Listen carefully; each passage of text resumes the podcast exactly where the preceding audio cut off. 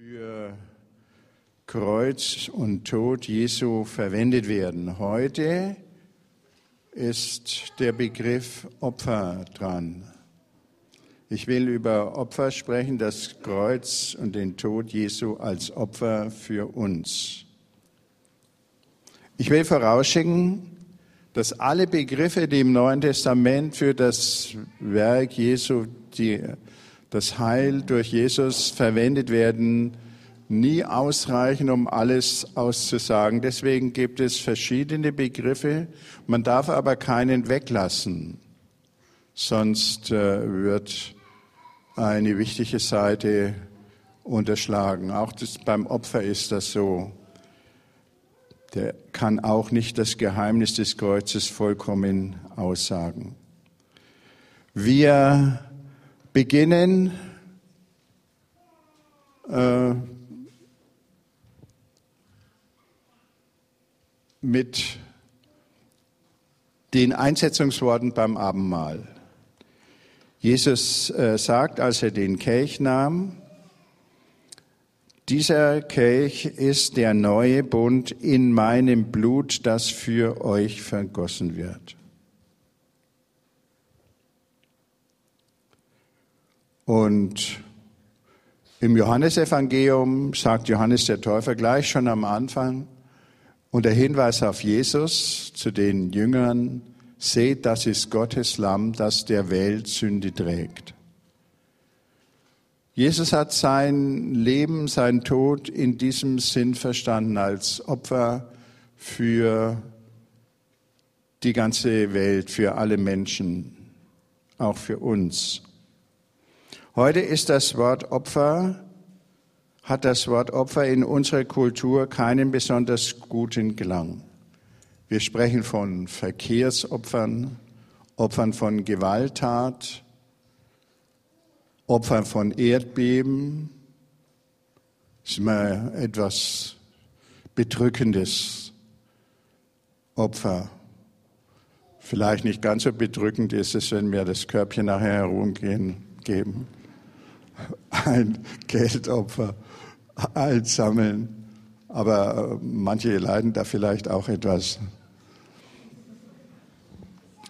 Ähm, oder wir opfern Zeit und Kraft für unsere Mitmenschen. Das klingt auch etwas leidend.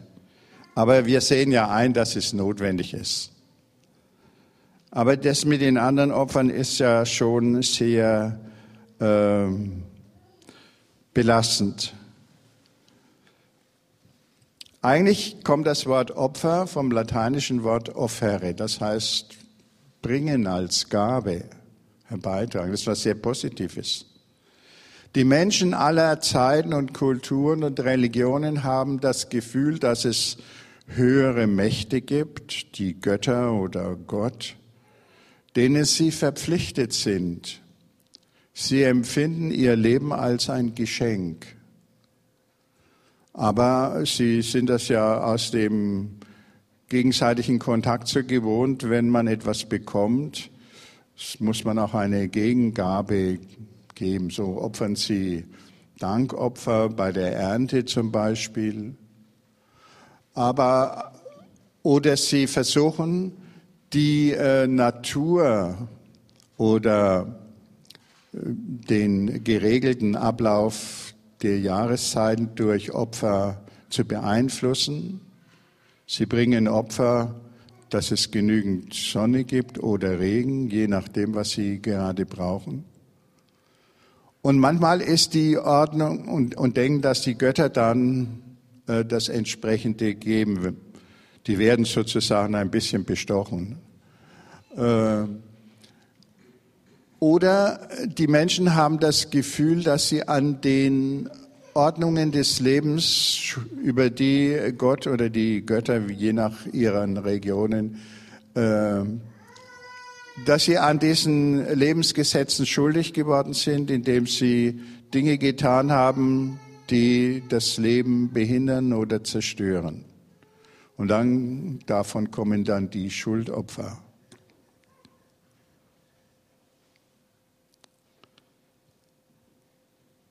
Der, in Israel war das auch schon so.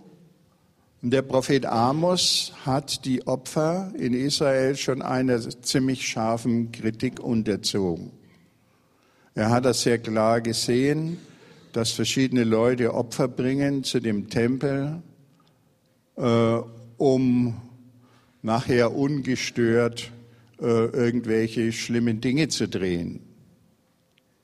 Und er sagt, wenn ihr mir Brandopfer darbringt, habe ich keinen Gefallen an euren Gaben, und eure fetten Heilsopfer will ich nicht sehen, sondern das Recht ströme wie Wasser, die Gerechtigkeit wie ein nie versiegender Bach. Das ist, was Gott will. Er will keine Gaben, er braucht ja auch keine. Alles, was wir opfern, haben wir sowieso von ihm empfangen. Das ist äh, jedem denkenden Menschen völlig klar. Was Gott will, ist, dass wir eben mit den anderen gut umgehen, keine Gewalt anwenden und so weiter. Das Recht ströme wie Wasser, die Gerechtigkeit wie ein nie versiegender Bach.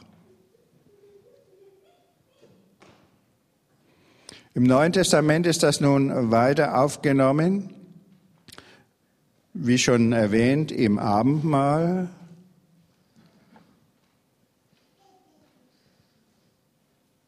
Der Apostel Paulus sagt im ersten Korintherbrief Kapitel 5, ihr seid ja schon ungesäuertes Brot denn unser Passalam ist Christus, als unser Passalam ist Christus geopfert worden. Und am meisten geht der Hebräerbrief auf diesen Begriff Opfer ein. Er sagt, Jesus ist beides. Er ist hoher Priester und er opfert sich selbst. Er ist Priester und Opfer. Und das war ein für alle Mal. Es gibt in der Christenheit keine blutigen Opfer mehr, weil Jesus sich selbst zum Opfer gebracht hat und das ist unüberbietbar. Und äh, das reicht für, für die Schuld aus. Die, seht, das ist Gottes Lamm, das die Sünde der Welt hinwegnimmt.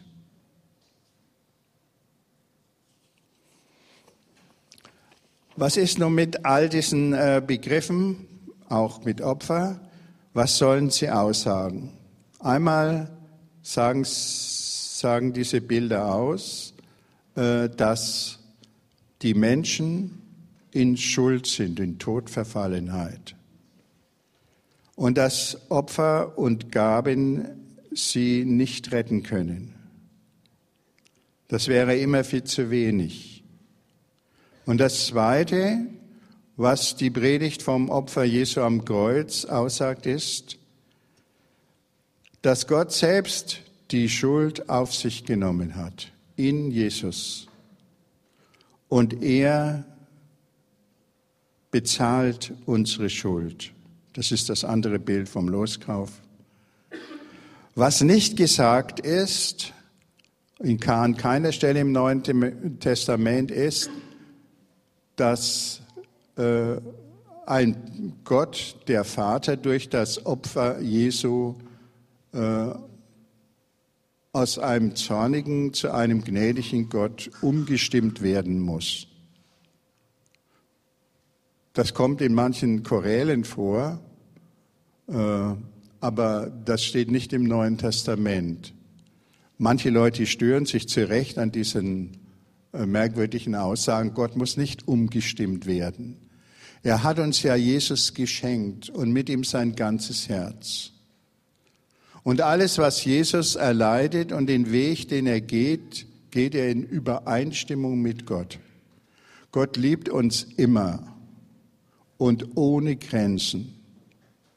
Und das ist das Wichtige an diesem, dass wir an diesem Opfer sehen können. Nicht einmal das eigene Leben verschont Gott in seinem Sohn. Gott ist kein blutrünstiger Sadist, keiner, der Gewalt irgend in einer Form bejaht, sondern das soll ja gerade überwunden werden durch das Opfer.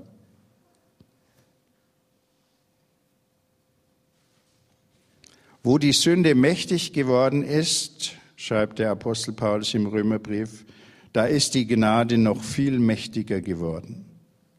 Und im Römerbrief heißt es auch im zweiten Kapitel, Gottes Güte leitet zur Buße. Die Güte. Gott begegnet der Schuld der Menschen, die jeder von uns verstrickt ist. Er begegnet der Schuld nicht mit Gewalt, sondern mit Liebe und Opfer. Und darin überwindet er äh, die Schuld. Und das ist wichtig zu sehen. Wir sind also immer von Gott geliebt. Und Gott möchte, dass allen geholfen wird und sie zur Erkenntnis der Wahrheit kommen. Im neuesten Pfarrerblatt äh,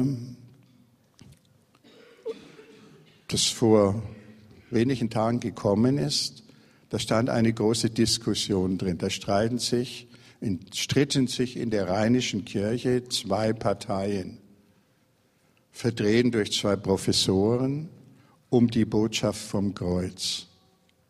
Die einen, der eine Professor, der von der feministischen Theologie geprägt ist, der plädiert dafür, dass man dieses grausame Reden vom Blut und Kreuz und Opfer abschafft. Das sei nicht mehr zeitgemäß.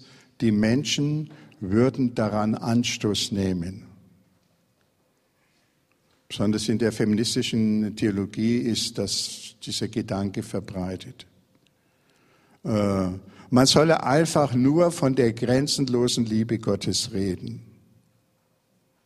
Aber sein Gegenspieler, der Professor Eibach aus Bonn, der äh, sagt etwas ganz anderes. Er sagt, dieses Reden vom Opfer Jesu für uns ist unbedingt notwendig. Eben auch für die Opfer. Er war lange Zeit Krankenhauspfarrer und in der Psychiatrie tätig und da ist er einer Frau begegnet. Die hat gesagt, sie sei als kleines Mädchen zwischen sechs und 13 Jahren von ihrem Stiefvater missbraucht worden. Und sie könne darüber nicht hinweg. Sie kann nicht das Vaterunser beten mit der Anrede Vater und mit der Bitte, vergib uns unsere Schuld, wie auch wir vergeben unseren Schuldigern. Äh, und sie sagt, ich lese das einmal vor, wenn Gott ihm, gemeint ist der Täter, vergibt, dann kann ich Gott nur hassen, wie den, der mein Leben zerstört hat. Dann ist Gott erbarmungslos ungerecht. Er, der Täter, verdient Strafe. Gott darf ihm nie vergeben, wenn er ein gerechter Gott ist, wenn er ihn nicht bestraft, ist er ein Sadist. Hier kommt also diese Spannung auf zwischen Gottes Heiligkeit und Gerechtigkeit und seiner Liebe. Kann man die äh, bedingungslose Liebe äh, dann noch so vertreten? Dann sagt die Frau, Sie habe im Traum eine Christuserscheinung gehabt und sie hörte das Wort Christi. Und er sagt, ich bitte dich stellvertretend für den Täter um Vergebung, denn ich habe stellvertretend für ihn die Strafe für seine Sünde erlitten. Und seither kann sie dann das Vaterunser vollständig beten mit der Anrede an Gott, unser Vater, und vergib uns unsere Schuld, wie auch wir vergeben unseren Schuldigern. Die Stellvertretung und Fürsprache Christi, die richtet sich nicht nur an Gott den Richter, sondern auch an das Opfer. Die Vergebung ist ermöglicht durch die Sühne, die Christus geleistet hat. Ohne Sühne und Opfer würde die Sünde nicht ernst genommen und die Gewaltopfer verhöhnt werden. Der Mensch hat nicht nur ein Bedürfnis nach, nach Liebe und angenommen sein, er hat auch ein Bedürfnis nach Gerechtigkeit. Und wenn das nicht befriedigt wird, fühlt er sich nicht wohl und er kann auch zu Gott in kein gutes Verhältnis kommen, wenn der einfach, wenn, wenn man einfach so sagt oder wenn Gott sagen würde, darüber reden wir jetzt nicht mehr, das ist passé. Das ist sehr unbefriedigend. Übrigens, manche Täter, zum Beispiel Mörder, haben äh, selber verlangt, eine richtige dass sie richtig bestraft werden. Und sie waren überhaupt nicht damit einverstanden, dass Strafe nur Umerziehung zum Guten sei. Und ich denke, das steckt in den meisten, meisten von uns auch so drin. Wir sind ja Täter und Opfer, oft in einem. Manchmal, manchen Menschen gegenüber sind wir Täter und manchmal sind wir Opfer. Und deswegen ist das diese Rede vom Kreuzesopfer Jesu notwendig. Der Tod Jesu, der beseitigt die Schuld des Täters. Er rechtfertigt sie nicht, weil Jesus diese Sünde auf sich nimmt und die Strafe erleidet. Ich denke, das ist ganz wichtig, dass wir das sehen und im Auge behalten. Wir können dann, wir dürfen an der Botschaft Jesu und des Neuen Testaments nichts herumstreichen und irgendwas, was im Moment vielleicht äh, nicht so modern ist, weglassen. Wir sehen ja diese, übrigens vom Täter ist gefordert, dass er seine Schuld bekennt sonst kommt er nicht zum inneren Frieden. Er muss sie bekennen, auch dem Opfer gegenüber. Aber wir haben ja gesehen an diesem Fall aus, dem, aus der Psychiatrie, wie wichtig das ist, dass Menschen sehen, dass Christus bei ihnen ist in allen Situationen. Wenn ich mir nun die alte Christenheit vorstelle, die Urgemeinde oder in Ephesus und so weiter, da gab es ja Gewalt in unbegrenztem Maß. Ich habe einmal die Zahl gelesen, dass auf einen freien Menschen im Römerreich 20 Sklaven kamen. Und die Sklaven waren ihren Herren oder Herrinnen ausgeliefert in jeder, in jeder Weise. Und da könnt ihr euch vorstellen, was da überall passiert ist. Und das war damals legal. Sexuelle Ausbeutung oder Schlagen bis hin zum Tod. Wer einen Sklaven getötet hat, der ist nicht vor Gericht gekommen. Das durfte man. Und da könnt ihr euch vorstellen, was da und im, im Grunde genommen geht es durch alle Zeiten, auch im Mittelalter. Und bis in unser, ins vergangene Jahrhundert haben äh, äh, die Oberschichten also ihre Macht über die Untergebene schamlos ausgenutzt. Und in manchen Ländern ist das heute noch so, da werden keine Menschenrechte beachtet. Und da ist es schon notwendig, dass die Opfer wissen, dass Jesus und in ihm Gott teilnimmt an ihrem Leid und an der Zerstörung, die in ihnen ein, angerichtet wird.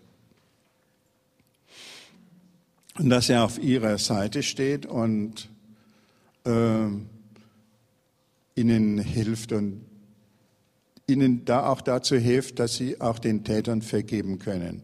Wenn sie das nicht können, dann sind sie nicht geheilt. Jetzt noch ein äh, Gedanke am Schluss. Äh, Römer 12, Epheser 5 und Römer 12. Ja, da schreibt der Apostel, äh, ahmt Gott nach als seine geliebten Kinder und liebt einander, weil auch Christus uns geliebt und sich für uns hingegeben hat als Gabe und als Opfer, das Gott gefällt. Und im Römerbrief angesichts des Erbarmens Gottes in Christus durch das Kreuz ermahne ich euch, meine Brüder, euch selbst als lebendiges und heiliges Opfer darzubringen, das Gott gefällt. Gleicht euch nicht dieser Welt an, sondern wandelt euch und erneuert euer Denken, damit ihr prüfen und erkennen könnt, was der Wille Gottes ist und was ihm gefällt und was gut ist. Und dann im Anschluss daran, Kapitel 12 kommt, kommen die Sätze, vergebt, nie, äh, vergeltet nicht Niemand Böses mit Bösem, seid allen Menschen gegenüber auf Gutes bedacht. Und ein, noch ein anderer Satz, lass dich nicht vom Bösen besiegen, sondern besiege das Böse mit Gutem. Jesus hat das Böse, die Gewalt, die ihm angetan wurde, besiegt mit seiner Vergebung für die Feinde. Er hat niemanden ausgeschlossen. Vater, vergib ihnen, denn sie wissen nicht, was sie tun, sagt er am Kreuz. Er hat dem Petrus vergeben. Er hätte auch dem Judas vergeben, wenn er gekommen wäre. Er vergibt jedem Menschen. Das ist die gute Botschaft, die vom Kreuz ausgeht. Aber er sagt den Opfern auch, ich bin auf eurer Seite. Und wenn ihr Gewalt erleidet, in welcher Gestalt auch immer, äh, seht, ich habe das für euch getragen und die Schuld bezahlt. Und deswegen könnt ihr das Böse mit Gutem vergelten. Und ich denke, das ist wichtig. Das Böse lebt davon, dass Gewalt gegen Gewalt auslöst.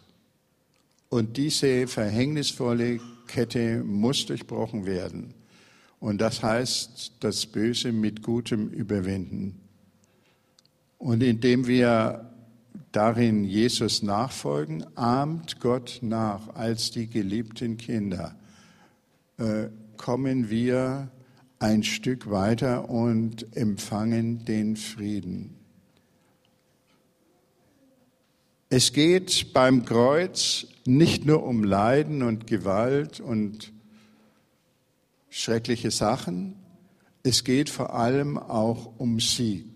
Gott aber sei Dank, der uns den Sieg gibt durch Jesus Christus, schreibt der Apostel Paulus in seinem Auferstehungskapitel 1. Korinther 15, der uns den Sieg gibt. Und ich denke, wenn wir Christus bitten, dass er uns die Kraft gibt zu vergeben, denen, die äh, Böses an uns getan haben, werden wir ein Stück frei. Und wir brauchen kein blutiges Opfer mehr. Was wir tun sollen, ist, dass wir hingehen und das Gute verbreiten. Vergeltet nicht Böses mit Bösem, sagt der Apostel, Seid allen Menschen gegenüber auf Gutes bedacht. Seid allen Menschen gegenüber auf Gutes bedacht. Das Wort Buße hat sprachlich im Deutschen mit besser zu tun. Wenn wir Buße tun, wird es besser. Es ist nichts Negatives. Das ist Umkehr im Hebräischen. Wenn wir umkehren und von der Gewalt ablassen und im Blick auf das Opfer Jesu einander bedingungslos vergeben, was immer wir einander angetan haben. Manchmal weiß man es gar nicht, was man selber an, angerichtet hat. Das spürt nur der Gegen, das Gegenüber. Aber wir dürfen insofern etwa neue Wege bestreiten. Seht, das ist Gottes Lamm, das der Welt Sünde trägt. Und Jesus sagt im Johannesevangelium, es gibt keine größere Liebe, als wenn einer sein Leben für seine Freunde hingibt. Amen. Wir singen nochmal das Lied, was wir gerade schon gesungen haben, vom Opfer Jesu. Und feiern dann das Abendmahl.